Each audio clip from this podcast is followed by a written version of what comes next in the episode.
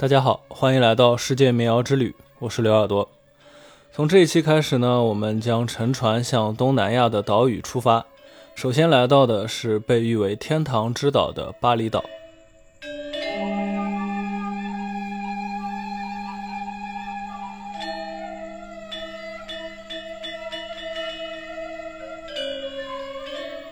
目前呢，我还没有真正去过巴厘岛，所以关于旅行见闻之类的内容啊，就没有得说了。关于自然风光、人文景点之类的信息，大家可以自己在网上找。作为一个以旅游业为主要产业的岛屿呢，它在这方面的资料还是非常丰富的。巴厘岛属于印度尼西亚，印尼大部分国民信仰伊斯兰教，但是巴厘岛上的大多数人信仰印度教。虽然面积还没有上海大，巴厘岛呢却孕育出了许多丰富多彩并且独一无二的艺术。从历史上来说啊，这得益于历代统治者的支持和保护。无论是古代帝王、荷兰殖民者，还是现代国家的领导，即便是政权更替，这里的传统文化艺术呢，始终没有遭到过很大的打击。而巴厘岛艺术的精神核心啊，便是本土化的印度教信仰。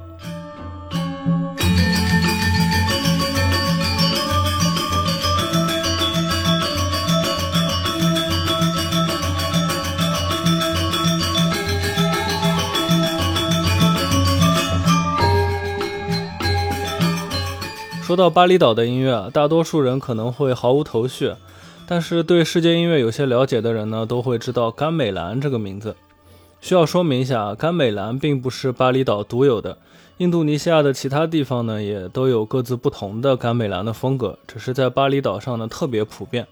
每个村庄啊都会有甘美兰乐队。甘美兰字面意思大概就是打击乐，确实呢，这种音乐是以打击乐合奏为主的。但也并不是说它只有节奏啊。甘美兰音乐当中最重要的乐器呢是定音过的铜锣，还有各种金属啊、竹子、木头制成的可以演奏音阶的打击乐器。除此之外呢，也会有竹笛啊、吹管啊和弦乐类的非打击乐器。那这么多的乐器合奏，就让甘美兰成为了一种交响乐。很多关于甘美兰的资料呢，都在强调应当把它看成一个整体的艺术。也就是说，除了音乐之外，舞蹈、皮影、戏剧、诗歌等等元素也都是甘美兰不可缺少的组成部分。本身就起源于宗教活动的甘美兰呢，至今依然保持着它的神圣性。除了内容常常都是印度教经典《摩罗衍那》和《摩诃婆罗多》中的故事内容，表演者呢也总是带着一种把表演奉献给神灵这样的虔诚之心在进行演出。随着旅游业的发展啊，今天的甘美兰当然不会只为神灵而表演，于是人们呢就把它分成了三个类别，分别是神圣的、仪式性的和世俗的。然而无论为谁而表演啊，表演者的状态和表演内容本身的信仰含义都还是有神圣性的。所以即便是为看热闹的这些外国游客表演，他们呢也会和在寺庙里面一样，带着很崇敬的态度。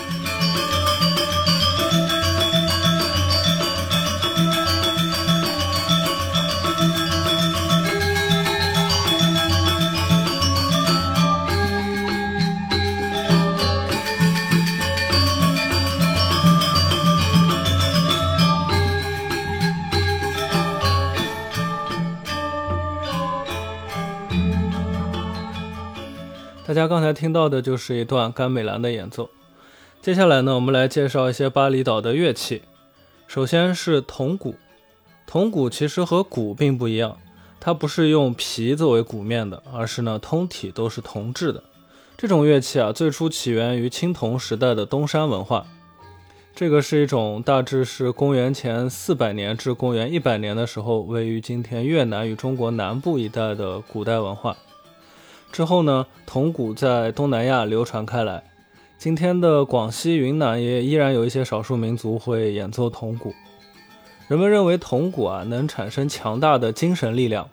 当需要与精神世界沟通的时候，比如说祭祀啊、祈福啊，人们就会敲击铜鼓。此外呢，在战争和宫廷表演的时候也会用到。巴厘岛上有一只曾经是世界上最大的单体铸造的铜鼓。高一米八六，直径达到一米六。二零一六年呢，中国广西有人铸造了直径四米二、高两米六的铜鼓，成为了新的世界第一。不过呢，巴厘岛的那一只啊是上千年之前铸造的，所以说我们不能光拿大小来对比这两只鼓。巴厘岛的大铜鼓呢有一个名字叫做培金之月，培金是巴厘岛上的一个村子，也是一种形状的铜鼓的总称。而这个月亮又是怎么回事呢？传说中啊，有一天载着月亮飞过天空的战车，它掉了一只轮子，这个轮子呢落在了培金村里的一棵大树上。并且啊，发出了像月亮一样耀眼的光芒。后来人们呢，把它供奉在庙里。那这个轮子啊，也就是今天的这只铜鼓。而这个培金之月呢，也一直被人们当做一个圣物供在庙里。这也让我想到啊，很多古代文明的礼器，尤其是青铜器啊，它们原本是祭祀神灵用的工具，之后呢，他们自己就也带上了种种象征含义，成了人们崇敬的对象。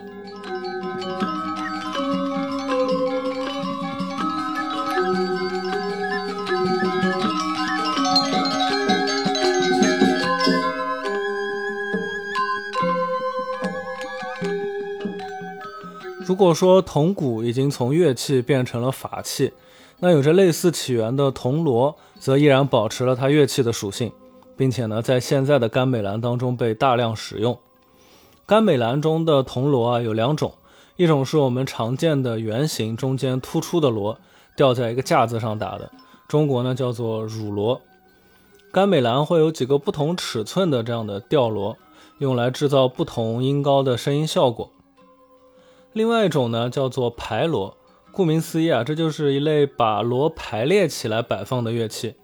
那这些锣啊，它并不是扁的，而是被铸造成了一个像水壶一样的立体的形状，被定好了不同的音高。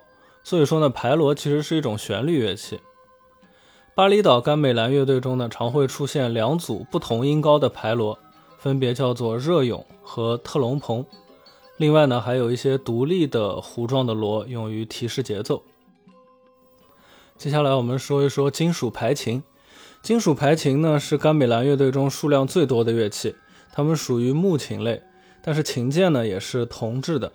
这种乐器具体有多少个是不一定的，但多是成对出现的。说到这个，就不得不说甘美兰乐器中的性别概念了。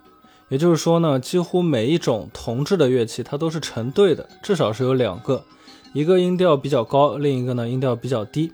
但是和我们的直觉不同啊，作为男性的乐器，它是音调比较高的那一个，而女性呢反而是音调比较低的那一个。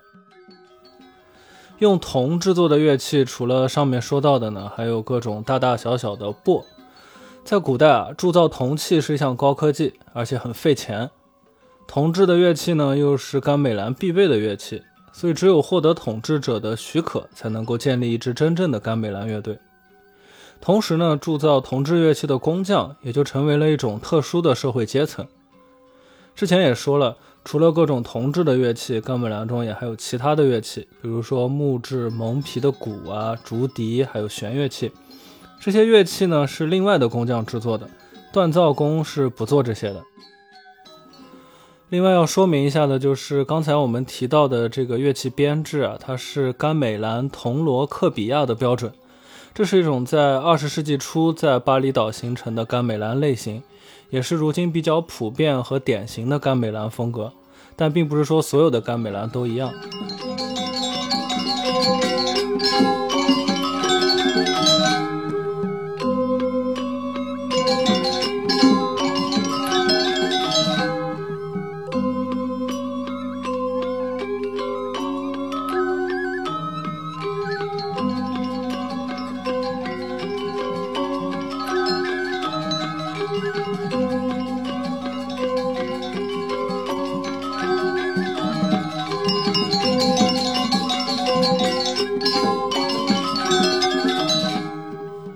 甘美兰之所以能够吸引到世界各地的听众，并不完全是因为它的宗教内涵或者是音乐审美，还有一个很大的原因在于它是一种让人觉得不可思议的合作。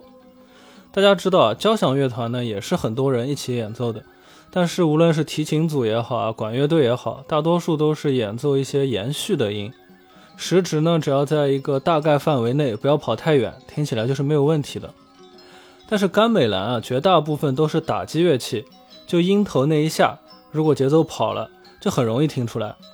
不仅如此呢，甘美兰的旋律还是多人配合演奏的，还有多人演奏同一乐器这样的情况。也就是说啊，轮到你的时候，可能就只是一句旋律当中的一小段，甚至是一两个音。那你既要跟上前面一个人，又不能拖累后面一个人。在这种情况下呢，乐手的专注度、乐手之间的配合都是极其重要的。可见呢，这是一种集体主义的音乐。你可以从中看到一个东方农业社会的缩影。每个人各司其职，但是又彼此依靠，只有齐心协力，才能最终完成一场精彩的演出。现在表演甘美兰的不仅有专业的团体，这种音乐的群众基础呢，在于普通的村民也会有自己的甘美兰乐队。对于他们来说啊，这是一次锻炼和展现村庄凝聚力的机会。虽然说目前国内听众对于甘美兰的兴趣还不是很大，但是早在19世纪末，这种音乐就已经进入了西方音乐家的视野，并影响了许多作曲家的创作，比如说克劳德·德彪西啊、埃里克·萨蒂、约翰·凯奇等等。我们有的时候啊，会看到关于东西方音乐的讨论，甚至把西方音乐和中国音乐放在一起比较，谁更强大，谁更高级。个人觉得这种比较它并不公平。西方音乐它会从全世界吸收养分，经过几百年的蓬勃发展，它已经不单纯是西方的音乐了，而是建立在西方音乐理论体系上的世界音乐的一种融合。音乐呢，从来都不是静态的，博采众长才是发展的路径。即便像甘美兰这种民族音乐，它其实也不是一成不变的。西方的视角呢，也反过来给它了一些新的绿制和技术，让它在今天依然充满活力。那巴厘岛啊，除了甘美兰之外呢，还有另外一种独特的音乐类型。由于篇幅有限啊，我们下一期再介绍。大家可以先猜猜看，如果有知道的呢，可以在评论区留言。现在我们再来听一段甘美兰的演奏。